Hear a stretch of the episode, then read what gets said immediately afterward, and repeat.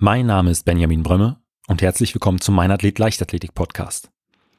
Mein heutiger Gast ist die Langstreckenläuferin Miriam Datke.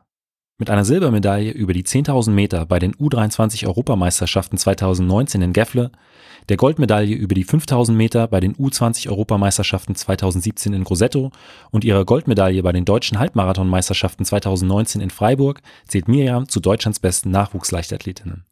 Wir haben uns im Interview unter anderem über ihren Trainingsalltag in Regensburg, ihre Ziele und auch darüber unterhalten, welche Kraft sie aus ihrem bisher schwierigsten Wettkampf ziehen konnte. Wenn du den Meinathlet Leichtathletik Podcast unterstützen möchtest, kannst du das auf verschiedenen Wegen machen. Erzähle deinen Freunden, dass es den Podcast gibt oder teile die neueste Folge über eine Instagram Story, deinen Twitter-Account oder bei Facebook. Und falls du den Podcast über Apple Podcast hörst, würde ich mich riesig über eine Bewertung und einen kurzen Text freuen. So erfahren auch andere Leichtathleten, dass es den Meinathlet Podcast gibt. Und falls du Wünsche oder Ideen für eine Folge hast, schreib mir einfach. Du findest den Podcast bei Instagram und den meisten anderen sozialen Netzwerken sowie unter www.meinathlet.de. Vielen Dank und jetzt viel Spaß mit der neuesten Folge. Aber es war für mich einfach wirklich ein ganz besonderes Gefühl, da zum ersten Mal den Adler auf der Brust zu tragen und in so einem Riesenstadion zu laufen. Und ähm, ja, das war schon ein ganz besonderer Tag. Tag.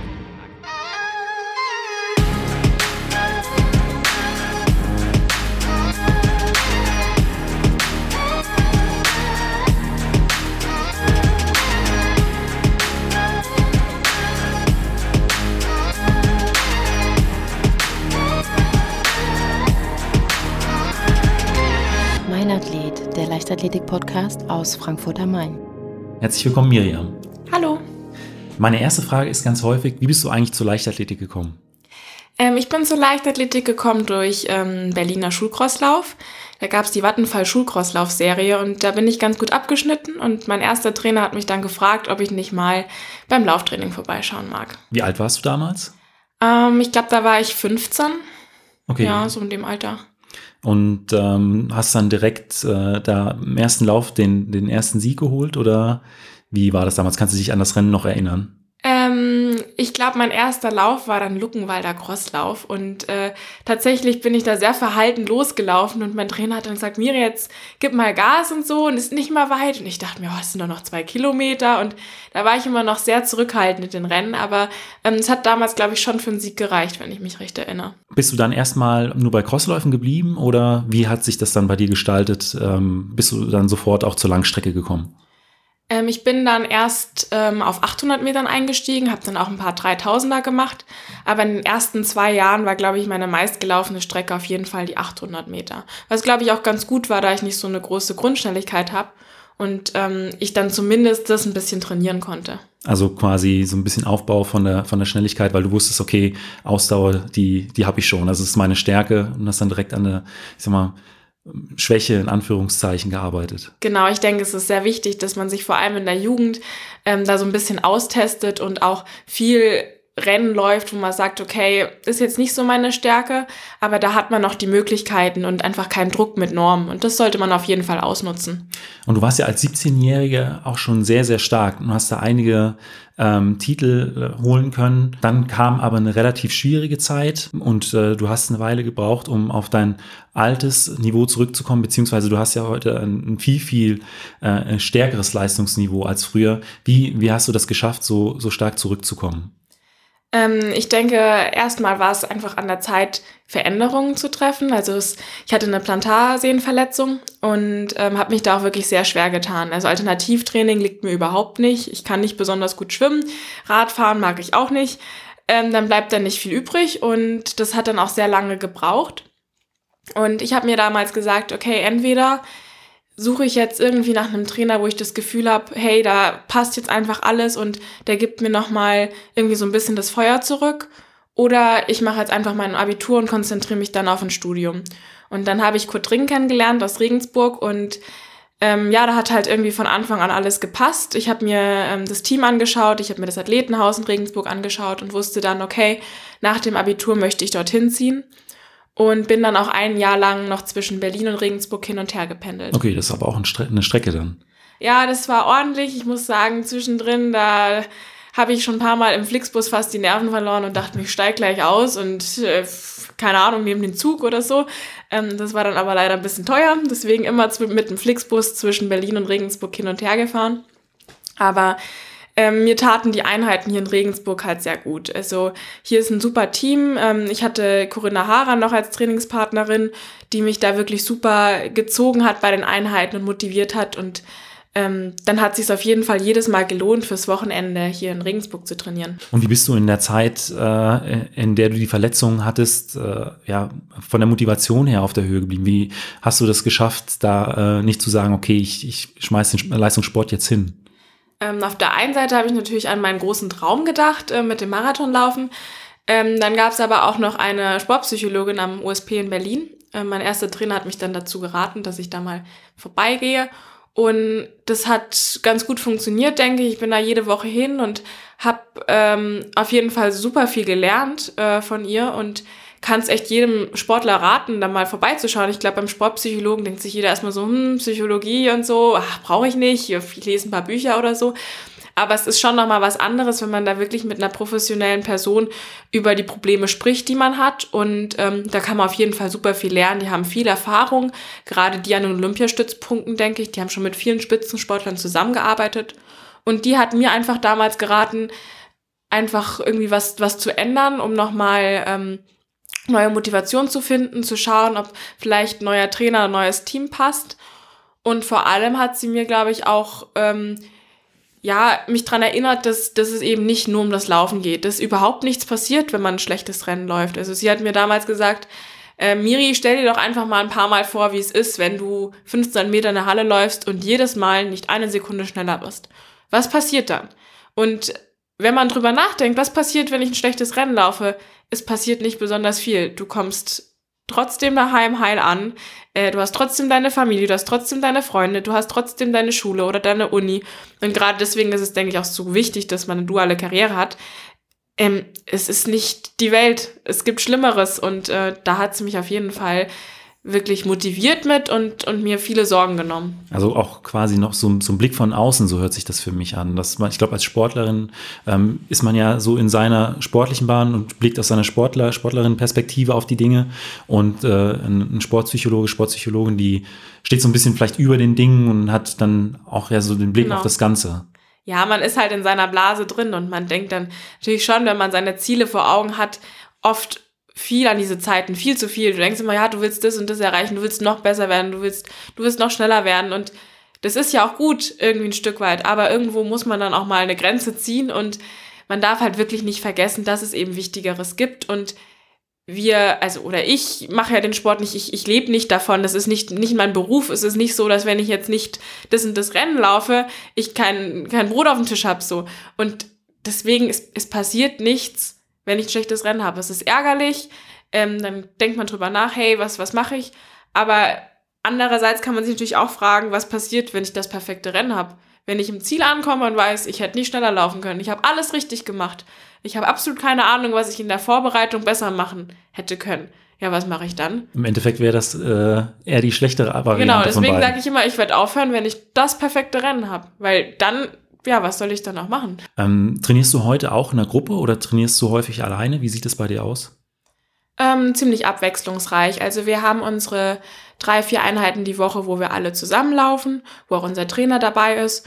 Und dazwischen verabrede ich mich mal zum Laufen, aber gehe auch gerne mal allein. Du hast auch in einem Interview gesagt, dass äh, du an deinem Trainer schätzt, dass er im Prinzip auch auf das große Ganze schaut. Ähm, wie macht sich das bemerkbar im Training oder in der, in der Wettkampfplanung?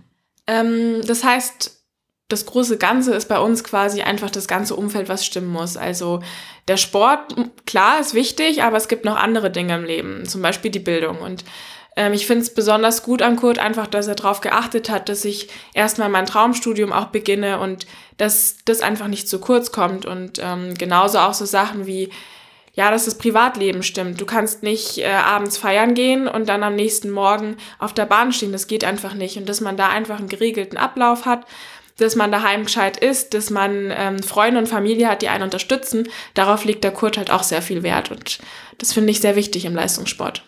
Und wie sieht momentan bei dir so das äh, Wintertraining aus? Also wir nehmen das Interview im, äh, im Februar auf, am 1. Februar. Ähm, Wintertraining fällt mir mal sehr schwer äh, wegen den Temperaturen. Ich hasse die Kälte und ich mag überhaupt nicht Schnee oder Eis. Ähm, ja, deswegen ist es schwer für mich, mich bei den ganzen Kilometern zu motivieren. Wir versuchen im Winter möglichst viel Dauerläufe zu machen. Also Tempoläufe stehen eigentlich kaum auf dem Programm, sehr selten. Wir machen dann vielleicht eher mal ein paar Tempowechsel im Gelände. Ähm, ansonsten auch ordentlich viel Athletiktraining, einfach um die Grundlage für den Sommer zu legen. Wie viele Kilometer machst du dann so ungefähr in der Woche oder im Monat? Ähm, ich muss zugeben, bei mir schwankt das noch sehr. Ich bin da manchmal ein bisschen undiszipliniert, aber es sind dann in der Regel so zwischen 110 und 130. Und hast du auch einen Überblick, wie viele es im Jahr sind? Trackst du das oder? Nee, das track ich nicht. Ich bin äh, in Sachen Trainingsprotokollierung, muss ich zugeben, etwas schlampig. Okay, und äh, aber du nutzt wahrscheinlich auch einen Pulsgurt oder ein Pulsmesser für. Ähm, nein, ich habe nur eine Garmin-Laufuhr. Ja. Pulsgurt habe ich mal eine Zeit lang ausprobiert, aber irgendwie hat mich das genervt und ich bin jemand, der eher nach Gefühl läuft. Also Genauso wie dann, es kann zwölf auf dem Plan stehen, wenn ich mich aber nicht gut fühle, dann mache ich halt auch nur zehn Kilometer. Okay. Und ähm, genauso handhabe ich es halt auch mit den Geschwindigkeiten. Ich denke, diese alte Regel einfach, wenn du beim Dauerlauf reden kannst, dann passt noch alles. Ähm, ich finde, die kann man auch auf den Leistungssport übertragen. Das gilt nicht nur für den Freizeitsport. Und deswegen schaue ich einfach immer, wie, wie fühle ich mich. Manchmal wird es dann halt ein bisschen schneller, wenn ich gerade ins Fliegen komme. Und genauso ist es manchmal einfach sehr ruhig, wenn ich das Gefühl habe, hey, heute ist einfach nicht mein Tag. Und das ist dann auch okay. Also du hast da ein gutes Körpergefühl und äh, orientierst dich da eher äh, danach, ähm, wie geht's dir jetzt gerade im Lauf, als äh, auf das, was auf einer Uhr steht, äh, dass du einen bestimmten Pulsbereich gerade läufst? Ähm, ich denke schon, also bei mir funktioniert das, glaube ich, ganz gut. Ich bin einfach jemand vom Typ, der, ich bin kein Trainingsweltmeister, ich bin im Training nicht so besonders und ähm, halte mich dann auch eher zurück. Ähm, habe meine Einheiten, wo ich, wo meine Stärken liegen, zum Beispiel die Long Runs, wo ich dann vielleicht doch ein bisschen eher aufs Tempo drücke. Aber das ist, glaube ich, einfach typabhängig. Ich finde, sowas kann man nicht pauschal sagen. Es gibt bestimmt Leute, die mit ähm, Pulsgurt super laufen können und denen es einfach wichtig ist und denen gibt es dann eine gewisse Sicherheit. Ich bin aber jemand, ich würde mich dann viel zu verrückt machen. Ich finde es so einfach viel entspannter. Long Run heißt bei dir, wie viel, ab wie viel Kilometern geht das los? 30 bis 35 Kilometer. Okay, das ist so das, äh, was du favorisierst. Genau, das ist dann eine Einheit in der Woche. Ist, ich glaube, ja, wir machen es nicht jede Woche, aber meistens dann schon im Winter. Und es ist dann Samstag oder Sonntag, 30 bis 35 Kilometer und die mache ich eigentlich am liebsten. Auch wenn ich irgendwie bei Kilometer 20 mir oft denke, Alter, was tust du dir da eigentlich an? Aber hinten raus komme ich eigentlich immer ins Rollen und habe dann echt Spaß dran. Und was machst du für deine Regeneration? Ähm, ich bin auch bei Regeneration vielleicht nicht unbedingt so ganz vorbildlich. Äh, ich mache gerne Yoga mittlerweile. Das ist irgendwie sowas, was ich jetzt in letzter Zeit für mich entdeckt habe. Ansonsten einfach dann ganz locker laufen. Also ich gehe nicht gerne aufs Rad und ich gehe auch sehr ungern ins Wasser. Ähm, deswegen bin ich jemand, der dann einfach ganz, ganz locker joggen kann und dann ist es auch mal 520er Schnitt und ähm, das ist dann auch okay, weil der Körper muss sich erholen. Und wie sieht es bei dir mit Trainingslagern aus? Du hast gesagt, du magst den, äh, das Wintertraining nicht aufgrund der Temperaturen. Ähm, Kommt es dann auch mal vor, dass ihr, äh, ähm, weiß ich nicht, im Dezember oder Januar auch mal weiter in den Süden fliegt, um da so ein bisschen dem Winter zu entgehen? Ja, wir sind oft in Monte Gordo und in Cervia an Ostern. Und das hat sich, also Monte Gordo ist ja so das, das Standardziel, glaube ich, bei Leichtathletikvereinen in, in Deutschland. Genau, Portugal, Algarve. Und ähm, da bin ich immer dabei und finde es auch ganz gut, wenn wir dann einfach mal den kalten Temperaturen entfliehen. Vor allem in Regensburg ist es so, dass es dann schon mal sehr glatt werden kann durch die Lage und da ist es mit dem Laufen schwer. Da muss man dann wirklich aufs Laufband gehen. Durch Schnee kann man laufen, das ist kein Problem, aber wenn es dann wirklich glatt ist, dann ist es gefährlich. Und ähm, da bin ich dann froh, wenn wir in Monte Gordo sind, wenn wir ein bisschen Sonne tanken können. Wie lange seid ihr dann so im Durchschnitt dort? Ich denke, meist sind wir so zehn Tage im Trainingslager. Und ähm, ernährungstechnisch, wie sieht es da bei dir aus? Hast du einen Ernährungsplan oder achtest du da auch eher auf, auf äh, dein Gefühl oder deine Erfahrung? Ähm, ich habe keinen Ernährungsplan. Ich ernähre mich vegetarisch und versuche auch schon eher tierische Produkte so ein bisschen zu vermeiden. Aber ansonsten bin ich da auch relativ entspannt. Ich esse ja auch sehr gerne Kuchen und das finde ich auch voll okay, wenn man das sich mal ein, zweimal die Woche gönnt. Aber ich versuche natürlich schon genug Obst und Gemüse zu essen und ähm, ja, ich glaube, mit gesundem Menschenverstand äh, kann man sich schon ganz gut ernähren. Zu dem äh, Thema Kuchen kommen wir nachher nochmal zurück. Ähm, Jetzt sage ich erstmal die Frage, wie sehen denn bei dir die letzten Stunden vor einem wichtigen Wettkampf aus? Also wie bereitest du dich da auch mental drauf vor? Also ich glaube, in der Früh fange ich halt erstmal an. Äh, ich glaube, ich mache viel Rückengymnastik, genau. Also ich mache mich länger warm, weil ich habe ein bisschen Rückenprobleme.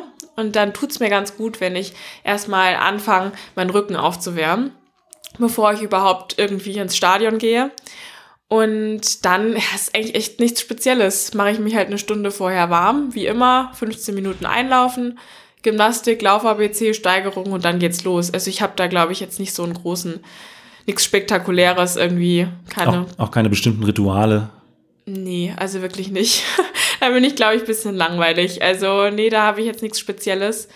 Ähm, ich bete immer noch in der Früh, ähm, aber ansonsten, das mache ich, also so prinzipiell das hat jetzt nichts mit dem Wettkampf zu tun.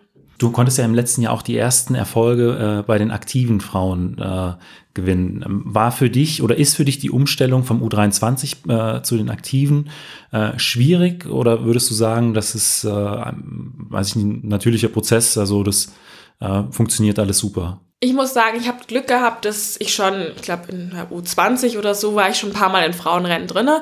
Dann dachte ich mir schon, oh, krass, die äh, laufen noch mal anders.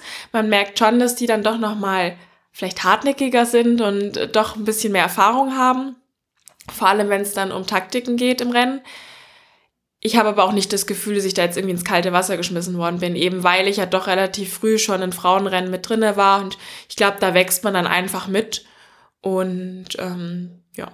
Also war es kein harter Cut, sondern äh, Stück für Stück konntest du da auch, du hast gesagt, im U20-Bereich schon Erfahrung sammeln. Genau, Step by Step. Also ich glaube, in der U20 war es halt einmal ein Rennen, wo man dabei war und dann ein Jahr später waren es dann zwei Rennen bei den Frauen und dann wurde es halt immer mal wieder mehr. Und bei uns Frauen ist ja schon oft so, dass ja U23 und Frauen ja auch schon zusammengelegt werden im Rennen. Und ja, deswegen ich glaube, so eine Riesenumstellung wird es dann doch nicht. Es liegt auch daran, dass jetzt gerade ähm, die Top-Frauen da einige Jüngere dabei sind. Also mit gut, Anna Gehring ist ja jetzt bei den Frauen, Alina Reh ist ja eigentlich auch noch U23 gewesen letztes Jahr und ähm, Konstanze auch noch. Und das hat sich ja schon überschnitten bei den Frauen einfach, dass da die U23 schon ganz gut bei den Frauen mithalten konnte. Und deswegen war das für mich jetzt, oder ist für mich jetzt nicht so eine ja. Riesenumstellung. Ähm, was machst du eigentlich neben dem Sport? Ähm, derzeit studiere ich noch Jura an der Universität Regensburg, bin da jetzt im fünften Semester und werde aber zum nächsten Semester zu International Management wechseln. Und würdest du sagen, dass das Studium auch so ein bisschen Ausgleich zum Sport ist, dass man, dass du nicht den ganzen Tag mit dem Kopf äh, auf, auf dem Sportplatz oder auf der Laufstrecke bist? Auf jeden Fall. Also ich denke, es ist schon sehr wichtig, dass man da einfach noch eine gewisse Ablenkung hat, dass man da noch was anderes im Leben hat. Und ähm, es ist natürlich auch wichtig, um sich abzusichern. Ähm, von der Leichtathletik kann man nun mal nicht wirklich leben. Und deswegen ist es, denke ich, schon wichtig, dass man da auf eine duale Karriere setzt und ja, ich denke, da wirst du sonst auch verrückt, ne? Also wenn man jetzt nur, nur ans Laufen denken würde und dann nur mit Läufern abhängt und dann permanent nur ans Training denkt, das, da wirst du ja irgendwann kirre. Und ich glaube auch, dass es vielleicht auch so ein bisschen gut ist, ähm, um Verletzungen vorzubeugen beispielsweise oder auch einfach mit Verletzungen dann besser umzugehen. Also ich finde schon, das macht einen Unterschied, wenn man jetzt nur im Sport drinne ist und wenn du dann verletzt bist, dann hast du ja das Gefühl, du hast alles verloren. Oder dir fällt gerade alles schwer und du hast gerade nichts. Aber wenn man halt weiß, okay, ich bin jetzt verletzt, es ist ärgerlich, ich mache mein Alternativtraining, aber dann hänge ich mich einfach noch mal ein bisschen mehr in die Uni rein, denke ich schon, dass es einfach besser ist zu, zur Erholung dann und einfach für den Kopf. Und hast du äh, in irgendeiner Art und Weise Unterstützung durch deine Uni? Äh, nein, leider nicht. Es gibt ja Partneruniversitäten vom deutschen Spitzensport, aber die Universität Regensburg zählt nicht dazu. Ähm, wenn ich jetzt aber den Wechsel vollziehe zu International Management, bin ich an der Hochschule Ansbach und die hat diesen Studiengang extra für Spitzensportler konzipiert. Und das war für mich mit ein Grund, jetzt den Studiengang zu wechseln, um einfach flexibler Wettkämpfe machen zu können und auch flexibler ins Trainingslager zu fahren. Es gab halt schon einige Momente im letzten Jahr, wo ich gemerkt habe, so einfach wird es nicht mit Jura und Leistungssport wo ich dann da wirklich nach den Klausuren mich direkt in den Zug setzen musste, um noch zum Wettkampf zu kommen. Und das ist dann natürlich auch nicht optimal. Ja. Dann ähm, jetzt eine sehr, sehr schwierige Frage wahrscheinlich für dich. Ähm, nie wieder Kuchen oder nie wieder Training? Für was müsstest, würdest du dich entscheiden? Puh, das ist schwierig, weil da ja einige Leute jetzt zuhören werden und äh, ich will ja mit der Antwort niemandem auf den Stips treten. Aber vermutlich würde ich mich natürlich fürs Training entscheiden. Auf Kuchen kann ich schon verzichten. Natürlich schon schwer, aber es gibt ja auch Schokolade und Eis und Desserts. Das also. kommt dann äh, noch gerade so da dran. Ja. Ja, ähm, wenn man deinen Instagram, wenn man deinen Instagram-Account verfolgt, dann äh, weiß man natürlich, du bist ein großer Kuchenfan. Was ist denn dein Lieblingskuchen? Puh, das ist schwierig. Ähm, ich habe so in verschiedenen Cafés immer meine Lieblingskuchen. Also ich mag zum Beispiel Apfelschmanz sehr gerne, aber das auch nur in besonderen Cafés und in anderen esse ich dann lieber einen Schokokuchen. Schokoladensoufflé mag ich gerne, aber es, es gibt jetzt nicht den einen. Es kommt immer auf die Tageslaune an und natürlich auch aufs Café. Okay, was sind eigentlich deine Ziele für die kommenden Jahre? Also, könntest du dir vorstellen, auch irgendwann vielleicht mal Marathon zu laufen? Ja, Marathon ist ja so mein großer Traum. Das war für mich irgendwie gleich im ersten Jahr, wo ich mit dem Laufen angefangen habe, habe ich gedacht, ich will mal Marathon machen. Ich finde das voll faszinierend. Aber bevor es jetzt dahin geht, würde ich sehr gerne bei der EM in Paris teilnehmen. Das wäre mein Ziel über die 10.000 Meter oder über den Halbmarathon. Und jetzt langfristig gesehen würde ich dann gerne mal bei den Olympischen Spielen über die Marathondistanz starten. Das ist so mein großer Traum und ähm, das motiviert mich auch immer bei den Longruns. Wahrscheinlich mag ich sie deswegen so gerne, weil es halt ein richtiges Marathontraining ist. Genau. Also 2024 dann eventuell schon oder 2028. Du bist ja noch sehr, sehr jung. 2024 ist ehrlich gesagt schon mein Ziel. Ja. ja. Dann äh, komme ich jetzt schon zu den fünf Fragen, die ich jedem meiner Gäste stelle. Und da Mhm. ist die erste immer, was war bisher dein größter Wettkampf? Also es muss nicht der erfolgreichste gewesen sein, sondern der, äh, an den du die schönsten Erinnerungen hast. Ich denke, mein größter Wettkampf war tatsächlich die U18 WM in Cali, weil das mein erster internationaler Wettkampf war. Und da war ich natürlich extrem aufgeregt und das Stadion war total voll und die Stimmung war einfach super. Es war nicht so ein besonderes Rennen, muss ich sagen. Ähm, lief bei mir gar nicht gut, aber es war für mich einfach wirklich ein ganz besonderes Gefühl, da zum ersten Mal die, den Adler auf der Brust zu tragen und in so einem Riesenstadion zu laufen. Und ähm, ja, das war schon ein ganz besonderer Tag. Gab es da so einen bestimmten Moment, an den du dich ganz besonders gerne zurückerinnerst? Ähm, ich denke, der Moment, wo wir eingelaufen sind, also wo wir aus dem, aus dem Tunnel raus sind auf die Bahn. Und dann plötzlich Und- im, in dem großen Stadion. Äh, Genau, war. du das Licht gesehen hast und die ganzen Leute und es einfach so laut war. Und äh, ich glaube, das war so der Moment. War das auch so ein Schlüsselmoment, äh, nachdem du dir gesagt hast, okay, ich äh, konzentriere mich jetzt vielleicht noch ein bisschen mehr auf den Sport und das ist das, was ich auch die nächsten Jahre äh, professionell machen möchte? Ja, auf jeden Fall. Also ich denke, bei jedem internationalen Wettkampf dachte ich mir, okay, ich habe irgendwie noch mehr Ziele und ich will dann noch mal hin oder ich will noch mal ein, eine Altersklasse höher da starten können und ähm, das ist auf jeden Fall jedes Mal eine Motivation. Auch wenn es nicht so gut läuft, denkt man sich dann, okay, nächstes Mal will ich es besser machen und ähm, genau. Und auf der anderen Seite, ähm, zum Sport gehören ja nicht immer nur Höhen, sondern auch Tiefen. Was war bisher so dein schwierigster Wettkampf, an dem du ja auch ein bisschen dran zu knabbern hattest? Ähm, schwierigster, schwierig. ich habe ähm, einmal, das war an meinem Geburtstag leider auch, äh, habe ich versucht, die 3000 Meter Norm für die U20 WM zu laufen damals. Und in dem Rennen ist mir leider auch ein Muskel im Fuß gerissen nach der Plantarsehnenverletzung und das war wahrscheinlich der schwierigste Wettkampf, weil ich da schon gemerkt habe, ich konnte noch ins Ziel humpeln quasi, aber ich habe schon gemerkt, okay, jetzt habe ich halt wirklich was kaputt gemacht und da war ich dann wirklich mit den Nerven am Ende, muss ich sagen. Ja. Nochmal kurz zurück zum Training. Äh, Du hast ja vorhin schon gesagt, äh, Longruns äh, favorisierst. Oder würdest du sagen, das ist auch das, was du wirklich am liebsten trainierst? Oder Mhm. Ja, gibt es noch was, Fall. was du mehr favorisierst? Ich denke auf jeden Fall am liebsten die Long Runs. Also ja. ab 30 Kilometer. Genau, aber nur bei gutem Wetter. Okay, also die kleine Also wenn es warm ist, dann schon, äh, dann so bei Schnee und Regen, dann habe ich da auch keine Lust drauf. Und auf der anderen Seite, auf welche Trainingsinhalte könntest du verzichten, von denen du aber weißt, okay, die sind einfach wichtig für die Entwicklung? ähm, Koordinationsleiter mag ich gar nicht. Also so dieses Koordinationsschnelligkeitstraining ist gar nicht meins. Da bin ich eine absolute Katastrophe. Und ich finde es dann auch immer ein bisschen deprimierend, wenn ich dann sehe, dass da die, keine Ahnung, die Zehnjährigen aus unserem Team deutlich besser sind als ich. Ähm, ja, das ist gar nicht meins. Also eine Koordinationsleiter, das ist diese, ja, im Prinzip wie so eine Strickleiter, die auf die Bahn gelegt wird. Und dann, Genau, wo man dann irgendwie mit ja, zwei Bodenkontakte in jedem Fenster, dann machst du drei Bodenkontakte in jedem Fenster, so verschiedene Variationen machst. Und sowas kann ich überhaupt nicht. Ähm, genauso auch so ja, Einheiten auf dem Laufband mache ich sehr ungern. Das zieht sich dann immer ziemlich, ja.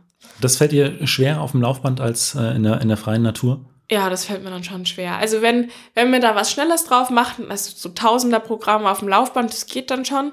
Aber wenn es jetzt wirklich ganz schlecht ist draußen und man muss einen 15 Kilometer Dauerlauf auf dem Laufband machen, da ja, habe ich dann auch nicht so Lust drauf. Und äh, meine letzte Frage ist immer, ähm, was würdest du jungen Athletinnen, Athleten beziehungsweise deinem jüngeren Ich mit auf den Weg geben wollen? Du bist ja selbst noch sehr jung, ja. aber ähm, hast ja dennoch schon relativ viel Wettkampferfahrung. Ich denke einfach immer ruhig bleiben, sich nicht zu sehr stressen. Ich denke, es ist ähm, wirklich toll, was wir hier machen können mit dem Sport und ich bin unglaublich dankbar dafür, dass ich bei diesen ganzen tollen Wettkämpfen starten darf, dass ich ähm, Unterstützer habe und das einfach immer zu schätzen wissen und sich nicht zu sehr stressen wegen einer Verletzung oder wegen einem Rennen. Das passiert und das wird auch immer wieder passieren. Da muss man sich halt irgendwie wieder zurückkämpfen und ähm, selbst wenn es vielleicht aus irgendeinem Grund mal nicht mehr zurückgeht, wenn man vielleicht sich wirklich so verletzt hat, dass es, dass es einfach nicht mehr weitergeht mit dem Laufen, dann ja, es gibt noch andere Dinge im Leben. Und ähm, ich glaube, man muss da wirklich einfach entspannt sein und man darf sich nicht nur allein an den Erfolgen messen. Ich glaube, das war ein Fehler, den ich früher schon oft gemacht habe, dass ich immer gedacht habe, oh, wenn ich jetzt nicht einen guten Wettkampf habe, dann bin ich weniger gut oder dann bin ich irgendwie ähm, weniger wichtig oder wie auch immer. Das ist, ich meine, so Rennen, die vergehen. Medaillen sind schön, Zeiten sind schön, aber es gibt viel wichtigere Dinge im Leben. Miriam, vielen Dank für dieses Interview. Falls euch die Folge gefallen hat, hinterlasst mir doch einfach eine Bewertung bei Spotify, iTunes oder eurem Podcatcher und abonniert den Podcast. Vielen Dank und bis zum nächsten Mal.